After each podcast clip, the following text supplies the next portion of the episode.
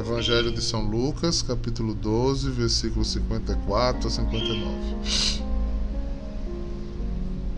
O Senhor esteja convosco, Ele está no meio de nós. Proclamação do Evangelho de Jesus Cristo, segundo Lucas. Glória a vós, Senhor. Naquele tempo, Jesus disse à multidão: Quando vedes uma nuvem vindo do ocidente, logo dizeis vai vem chuva. E assim acontece. Quando sentis sopar o vento sul, logo dizeis que vai fazer o calor. E assim acontece. Hipócritas. Vós sabeis interpretar os aspectos da terra e do céu. Como é que não sabeis interpretar o tempo presente? Por que não julgais por vós mesmos o que é justo? Quando, pois, tu vais com o teu adversário apresentar-se diante do magistrado, procura resolver o caso com ele enquanto estás caminhando, senão ele te levará ao juiz, e o juiz te entregará ao guarda, e o guarda te jogará na cadeia. Eu vos digo, daí tu não sairás enquanto não pagares o último centavo. Palavra da salvação. Glória a vós, Senhor. Pois bem, eu toda vez que vejo esse texto, principalmente em Lucas, ele tem esse aspecto bem forte. Impressionante. Né? Essa semana eu estava aqui, aqui é minha garagem, né? E diferente daqui da terra de Jesus, o vento mais constante na cidade de João Pessoa é o vento sudeste. É o vento que traz a chuva, é o vento que suja o nosso mar, deixa o nosso mar não tão azulzinho como outros mares do Nordeste. Mas essa semana todos vocês perceberam o calor que caiu sobre João Pessoa. Vocês sabem por quê? Porque no lugar do vento vindo daqui, que é o sul da minha casa, ele está vindo do norte. E se você der uma passadinha em Tambaú e Cabo Branco, você vai ver que o mar está ficando mais limpo. Quando o vento norte começa a soprar em João Pessoa, o mar fica impecável. Agora, quanto mais ele durar, mais a temperatura sobe em João Pessoa. Como é que a gente sabe disso? Hoje, até pela ciência se sabe disso, tem, tem, tem faculdade para isso. Mas isso eu aprendi é, com meus antepassados, com meu bisavô, com meu avô, com minha avó, com meu pai. Numa sabedoria puramente popular, de observação. Sabemos que a partir de agora Estamos no final de outubro, o vento vai começar a diminuir porque vai chegar o verão. Quando o vento diminui, as temperaturas de uma pessoa sobem. É o que a gente sabe. Nós sabemos no, nos, nas semanas que não tem lua, que a lua é minguante, você pode pegar um candeeiro e ir na praia com um pulsar que você pega peixe. Como é que você sabe? Experiência. Estamos falando de natureza, porque é o que ele se referia à natureza. Minha gente, o que o ser humano hoje sabe? Eu nunca me esqueço. Alguns que estão aí são desse tempo? Eu fiz curso de datilografia. e meu pai dizia assim: olhe, quem não tem curso de datilografia não arruma emprego. Imagine só. É. Todo currículo que se preza precisa ter curso de datilografia. Decorava as letras. Tra, tra, tra, Eu fui professor muito cedo. Né? Eu ensinava no, no colégio chamado Nossa Senhora da Salete, ali bem pertinho do Cabo Branco. Eu dava aula com 15 anos, uma professora assinava para mim e eu dava aula. E eu rodava a prova dos alunos em mimeógrafo. Os mais jovens não sabem nem o que é isso. Veja a tecnologia como está hoje, veja como sabemos das coisas está hoje. Nós interferimos as coisas hoje. É, é, é impressionante. Mexemos no, com transgênicos, mudamos a essência das plantas para enxertamos. Gente, a coisa mais engraçada, galinha Galinha hoje chega no ponto de corte 21 dias mais rápido do que antigamente. Eu ainda não tenho netos de sangue consanguíneos, mas tenho muitos netos espirituais. Se brincar esses meninos que, que as mamães deixam com os seus smartphones na mão, sabem mexer mais no smartphone do que eu.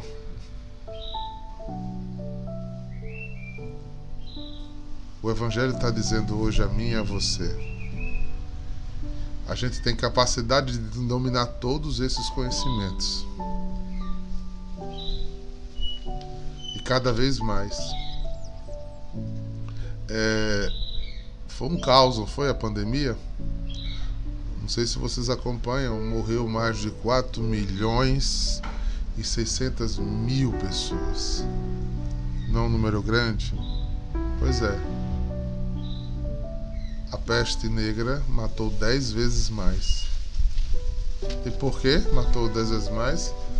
Porque não sabiam do que a gente sabe hoje. Não tinham a tecnologia de desenvolver remédios como desenvolvemos hoje. De correr atrás das coisas como corremos. De ter saídas como tivemos. Sabemos lidar com, com aquilo que nós mesmos estamos destruindo. Mas aí o Evangelho diz: vocês sabem de todas essas coisas, dos aspectos da terra e do céu. Como é que não sabeis interpretar o tempo presente? O que, é que ele está dizendo? Como é que você sabe interpretar tudo isso? Como é que vocês estudam tanta ciência que vocês estudam hoje? Como é que vocês desenvolvem uma, desenvolvem uma máquina tão pesada como um avião e ela voa levemente no céu? Como é que vocês fazem é, instrumentos que atravessam o, o mundo por debaixo d'água, como é que vocês vão a lugares na profundeza do mar que ninguém poderia ir? Como é que vocês vão ao céu e já manda coisas para galáxias que vocês não vão nem alcançar na existência para chegar lá com idade? Como é que vocês desenvolvem as ciências e as tecnologias que desenvolveram? Como é que vocês têm um computador hoje na mão que faz tudo? Por acaso ele liga faz telefone. E hoje as pessoas não querem nem mais atender telefone. Como é que vocês têm domínio de tudo isso? Como é que vocês aglutinam tanto conhecimento ao ponto de estar as mentes tudo estouradas sem aguentar guardar tanta coisa ao mesmo tempo? E vocês não conseguem discernir o mais simples de suas vidas, o sim e não diário. Como é que vocês fazem tudo isso e não sabem escutar a voz de Deus? Como é que por vocês mesmos vocês não sabem discernir o que é bom para a vida de vocês e o que é mal para a vida de vocês? Que adianta crescer tanto em tantos aspectos da vida e ser um analfabeto do mundo espiritual. De não ser capaz de caminhar com seus próprios pés. Por que religiões fundamentalistas, seitas é, mirabolosas e mágicas? Por que cultos estranhos surgem com tanta facilidade e crescem com tanta facilidade seitas? Porque a gente não sabe discernir o que é bom, o que é agradável a Deus a gente não entende do Kairos, do tempo em que Deus nos colocou, a gente tem uma avidez, uma pressa. Quantas vezes você ligaria por dia ou mandaria mensagem se você tivesse o zap de Deus?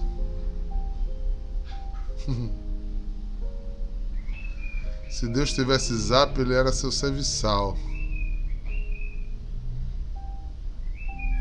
Porque você se aborrece com ele quando ele não é claro, porque você quer ter, você quer ter o domínio.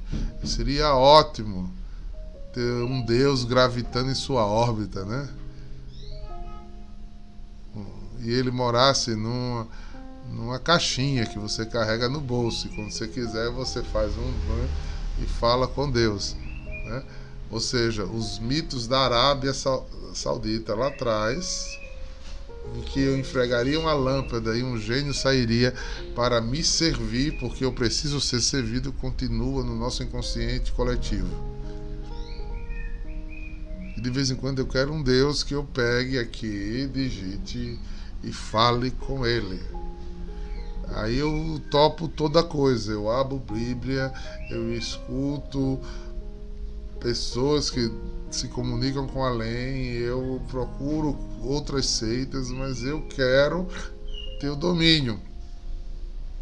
Eu quero conhecer o bem e o mal, eu quero ter um domínio do meu futuro, eu quero saber descartar sem ter o peso da responsabilidade de dizer foi eu que disse que não queria. Não foi Luciana que me orientou, então por isso eu não quero. Né? Porque Luciana é ungida, eu não sou. Né? Então, esse evangelho está falando de que a gente precisa aprender a lidar com a nossa própria vida. E saiba que ou o angu, ou o abacaxi, ou a salada de fruta que você tem hoje, 70% foi você que criou, filho.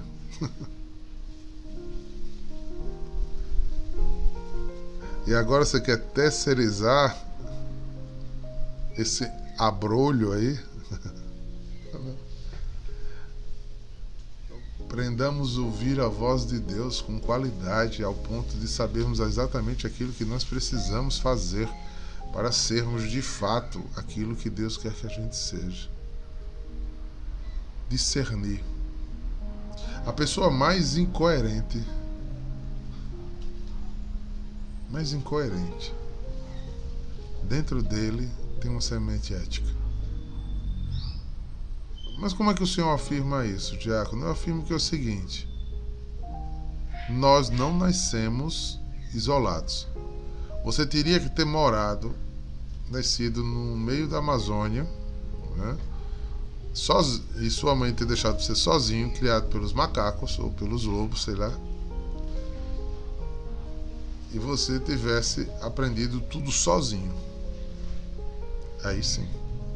Fora disso, você aprendeu códigos de ética, de justiça, de moral, de princípios sociais que inconscientemente rezam sua vida. Você sabe que passar no sinal vermelho é errado, você sabe que atirar em alguém é errado. Isso não é religioso. Você sabe que usar drogas é errado, você sabe que ser agressivo é errado, você sabe o que é bom e o que é mal, você sabe, existe código, isso a religião não precisa dizer. Estão trocando condutas sociais por libertinagem. É um pensamento muito anarquista, esse pensamento em que eu posso tudo mas eu vou me entranhando e sendo escravo de mais coisas do que eu imagino. Haja vista, saia da zona do seu possível conforto, veja como você fica desequilibrado, desacertado. Onde tira você daquela pseudo-segurança. Onde estamos? É isso que Jesus está perguntando aqui a eles. Ele está falando para homens há dois mil anos atrás. Imagine para nós nos tempos de hoje. Quantas coisas influenciam as suas decisões hoje? Quais são os parâmetros éticos? Quais são os princípios que moram em você? Por quem você tem se regido?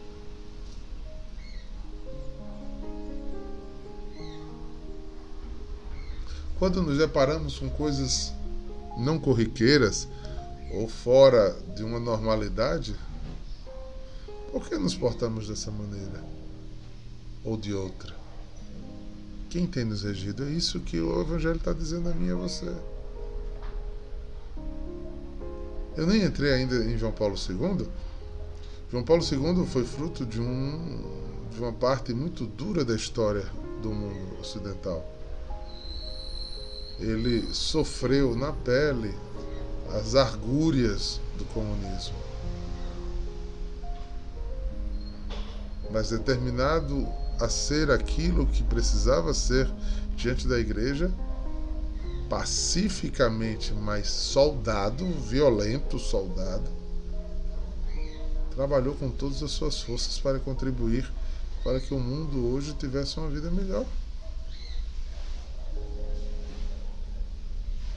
Jesus está pedindo que a gente tenha comprometimento com aquilo que a gente verdadeiramente é, porque iremos ao céu com aquilo que somos de fato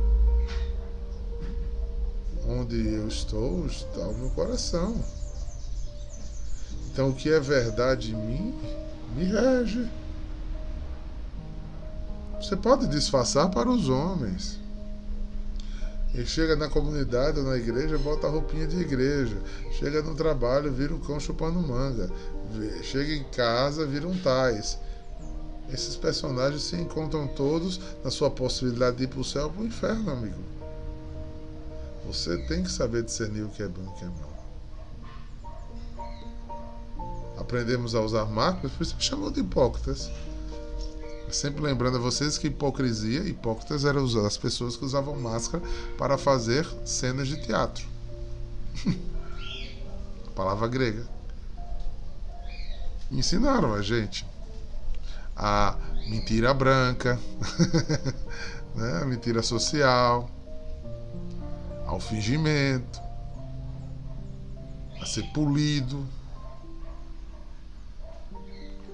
Que na verdade é ser sujo, é ser mentiroso, é ser falso. E eu não estou aqui fazendo apologia ao sincericídio, não.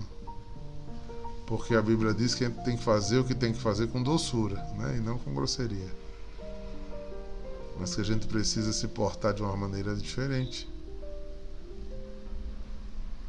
que o mundo.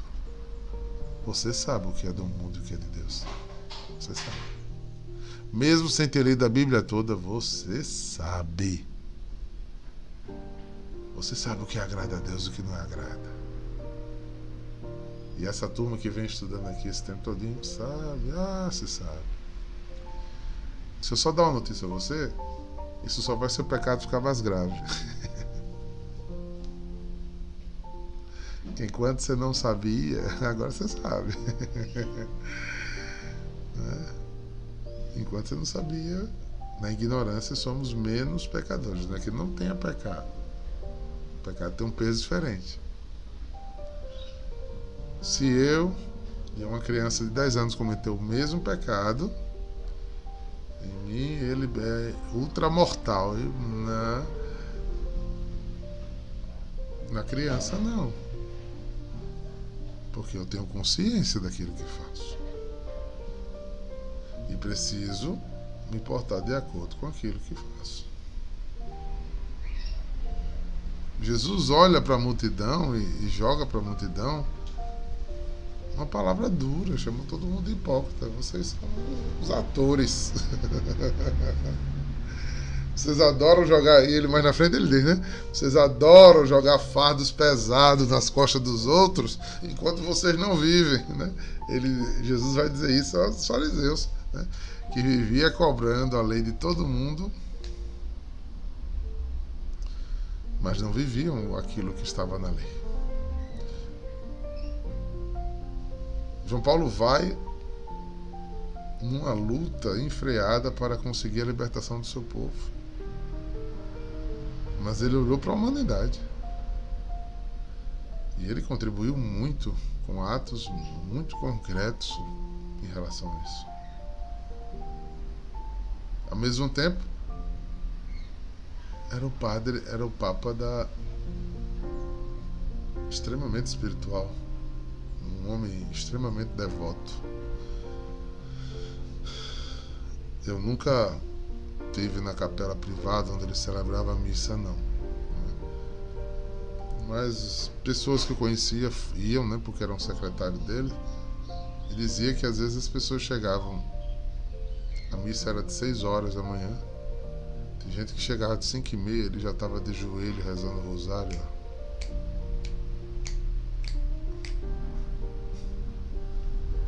Não existe.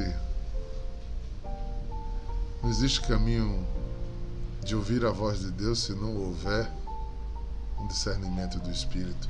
Porque a outra interpretação que vem aqui é que se eu humanamente consigo interpretar, mas Jesus diz que sem Ele eu nada posso fazer, ou pelo menos de bom, então Ele daria o Espírito Santo se eu o pedisse?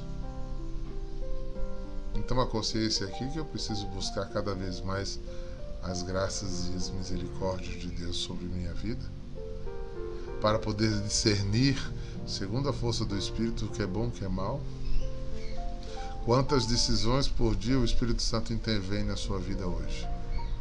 Mostra a capacidade de, de intimidade que você tem com Deus. E eu quero ver o Espírito Santo falar no seu coração se obedecer quando você estiver com raiva. Quando você está de boa na adoração, bem molinho, né, chorando, é fácil. Mesmo assim, quando você chega em casa, você começa a botar em dúvida: não, será que foi mesmo? Não sei se Deus fala comigo, não sei, porque você quer voltar ao que você gostaria de fazer e não de obedecer a Deus. Mas eu quero ver você obedecer a Deus quando alguém te fizer raiva e você diz: eu vou dar um murro. A Espírito Santo disser no seu coração: não Vá lá e beija a mão dele. Daniel chega a rio. Vá lá e beija a mão dele. é. Vá lá e beija a mão dele. Que o Espírito, se o Espírito Santo começar a falar no seu coração, você vai começar a fazer coisas desse tipo.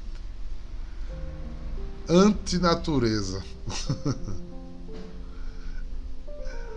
Nós somos justiceiros demais, irmãos. Nós somos justiceiros demais. Não é justo comigo. Muito bem, Michele.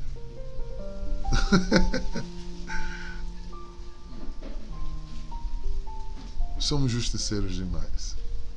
Não é justo comigo. Não é certo o que fulano fez. Não, eu não aguento. Aguenta. Jesus aguentou porque você não aguenta. Aguenta, sim. Eu não mereço. Merece. Se não merecesse, não acontecia. São tudo frases do inimigo. Né? Aguenta sim. É capaz de sim. Quem quiser virar por mim, tome sua cruz. E muitas delas foi você mesmo que a criou. Então, agora, ou ficar fazendo um de coitadinho, não me compreende, não me ama, não me quer, não me aceita como eu sou, né? Sai dessa, vamos amadurecer. Tudo que foi dado à nossa vida, fonte de nossas escolhas, ou de um caminho que Deus nos conduziu, será oportuno para nós. Oportuno para o nosso crescimento. Falava ontem de alguns desafios que a adoração passou no começo da primeira casa, e vocês lembram do quem eu, de quem eu falei, né? que não convém falar aqui agora, o nome, né? só o milagre, menos o santo. É, mas eu agradeço a Deus que foi fez a gente amadurecer anos-luz em bem pouco tempo. Aprenda com a diversidade. Às vezes as pessoas que fazem mais oposição a você são as que mais lhe ajudam a crescer. A capacidade de, de tolerância na vida comunitária, na vida familiar, vem de pessoas que aceitam viver com a diferença. Porque temos a mania de querer conviver só com pessoas que concordem com o que a gente pensa ou faz. E a gente não sabe discernir. A gente, quando é que a gente vai sair do jardim da infância de só querer andar com amiguinho? Amiguinho que divide a lixeira. Não. Não saí dessa fase do jardim da infância. Aquela comunidade da China tem a fase da chupeta, tem que acacelar essa fase. A gente tem que aprender a engrossar o couro. Porque andar com quem lhe, lhe é agradável não lhe leva para o céu, aliás, pode levar ao comodismo, uma falsa visão sobre você mesmo. Porque tudo que você faz é aplaudido, aí você começa a começar a não se enxergar, não saber que erra, que embora você ache que seu pensamento é verdadeiro e não é. Poxa, as pessoas que lhe antapõem, que lhe, lhe, eh, lhe corrigem, é, pensam diferente de você, elas contribuem demais para o seu crescimento. Haja visto ter maturidade de conviver bem com os inimigos. Essa arte precisa desenvolver, porque precisa ter couro grosso. E o inimigo não precisa ser uma pessoa que queira lhe matar, não. O inimigo bíblico é toda pessoa que ele confronta que ele tira da zona de conforto. Ah, o senhor disse que o senhor é fundador. Vem pra cá. Passa 15 dias aqui no meu lugar. Tô doido pra tirar umas férias. Você imaginar o quanto eu sou confrontado por dia. Né?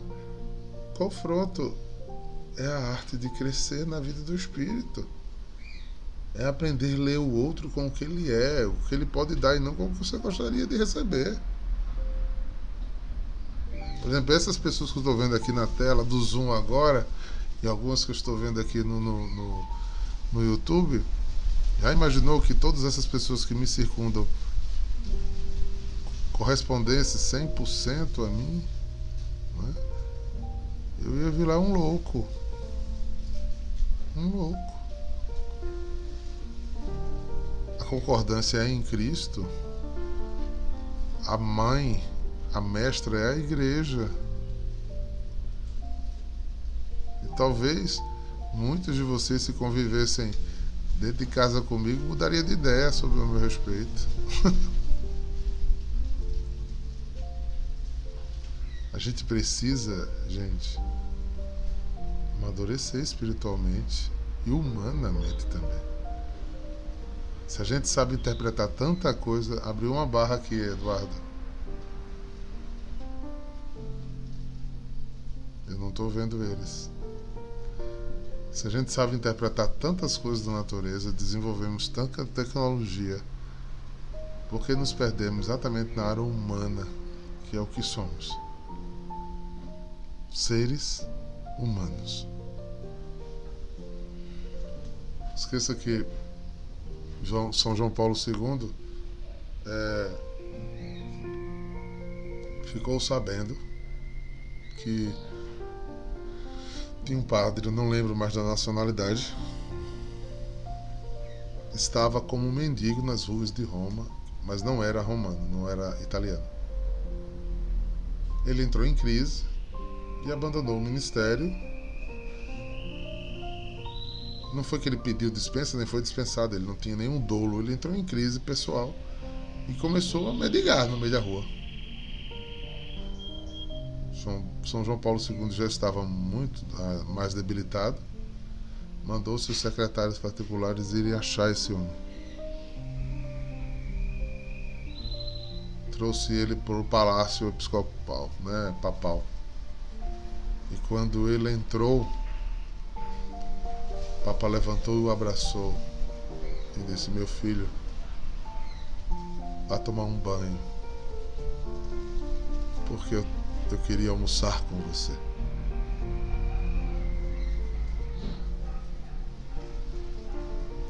E o testemunho desse padre que voltou depois desse encontro amoroso do Papa com ele.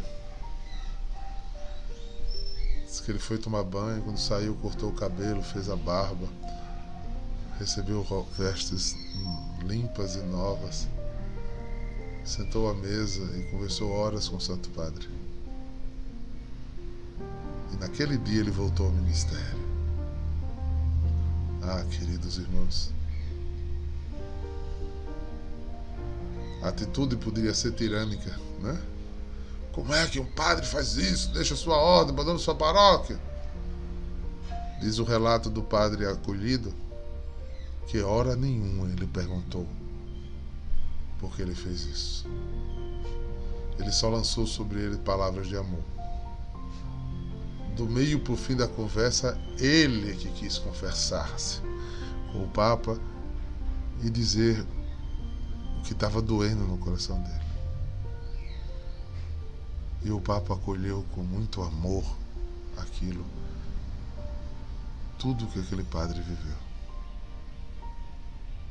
Haja visto, irmãos, sinta aprender a discernir o quanto as pessoas precisam do amor, a gente vai parar de julgar tanto. Julgar a partir de mim é ver quase nada da vida do outro. Preste atenção. Repito. Julgar o outro a partir de mim é como um cego que não sabe de nada, sabe muito pouco da vida do outro. E saiba que o fel do outro é exatamente a falta de amor que ele precisa. Ninguém dá o que não tem. Se vocês sabem interpretar um monte de coisa, conhecem muita ciência, a maioria de vocês são tudo profissionais. Saibam discernir os seus interiores. Peça o discernimento do Espírito para agir segundo o Espírito. Peçam a grandeza do céu para que você possa refletir o céu acima de todas as coisas. Não se perca em você mesmo. Toda verdade é relativa. A gente só terá a verdade plena quando o céu manifestar a sua glória na vida do nosso Senhor. Aí o veremos face a face. Por enquanto, somos seres ilhados vivendo em um barco cujo mar é a vida. Muita gente deixa de ser feliz porque vive a mercê da vida dos outros, do que os outros fazem com você, do que os outros pensam de você eu escuto muito essa frase em atendimentos. Fulano falou mal de mim. Foi.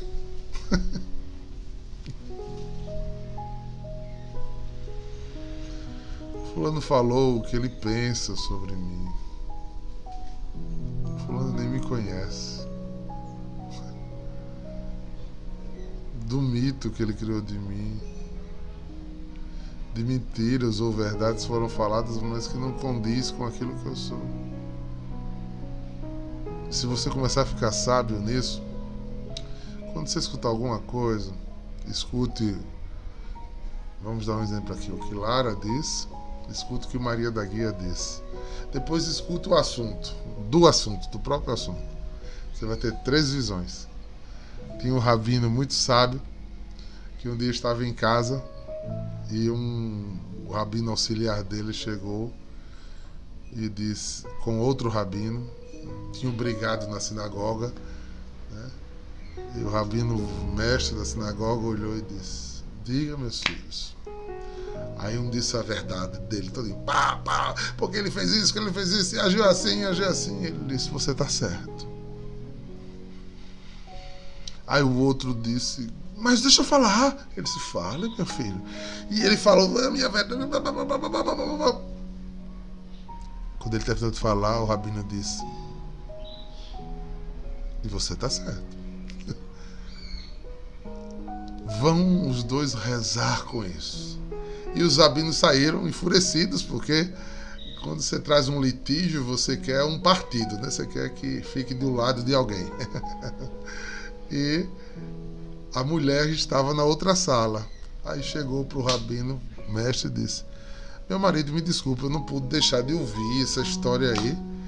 O senhor não percebeu que um dos dois tinha razão é, e o senhor deu a razão aos dois. Você acha que isso é certo? Ele disse: Você está certo também. Você está certo também.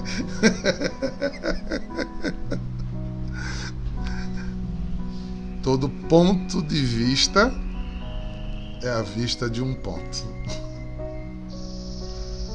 Todo ponto de vista é a vida. Se você começar a desacreditar mais em suas verdades, você vai começar a ouvir mais o Espírito Santo de Deus. Abra mão de suas verdades um pouquinho. Das suas conclusões, porque você é esperto, porque você vem com caju, né? Você vem com as castanhas, não com o caju. Abra mão de suas verdades. Aí eu acho que você vai começar a ouvir o Espírito Santo de Deus. Tá bom, né? tá bom. Espero que tenham entendido. Se a gente não entender assim, a gente vai ficar na fase da chupeta por muito tempo. Eu espero que tenha tempo. Somente em ti construirei a minha casa. Somente em ti colocarei minha esperança. Somente em ti construirei a minha casa. Somente em ti colocarei minha esperança, pois só em ti minha alma achou descanso. Descanse em Deus, só em ti eu pude respirar. Senhor, dá o dom da sabedoria a teu povo e a mim, por misericórdia. Dá-nos o dom do discernimento do Espírito para que gente possa descansar em Ti, ser Teu, ser guiado de fato por Ti. Em nome do Pai, do Filho e do Espírito Santo. Queira isso. Deseje ser de Deus, de fato, não de boca. Como é que eu digo que amo a Deus que não vejo se eu não amo o meu irmão que eu vejo? Amar dói. Presta atenção, amar dói. Mas se doer, ame mais. Um beijo no coração de vocês. Shalom!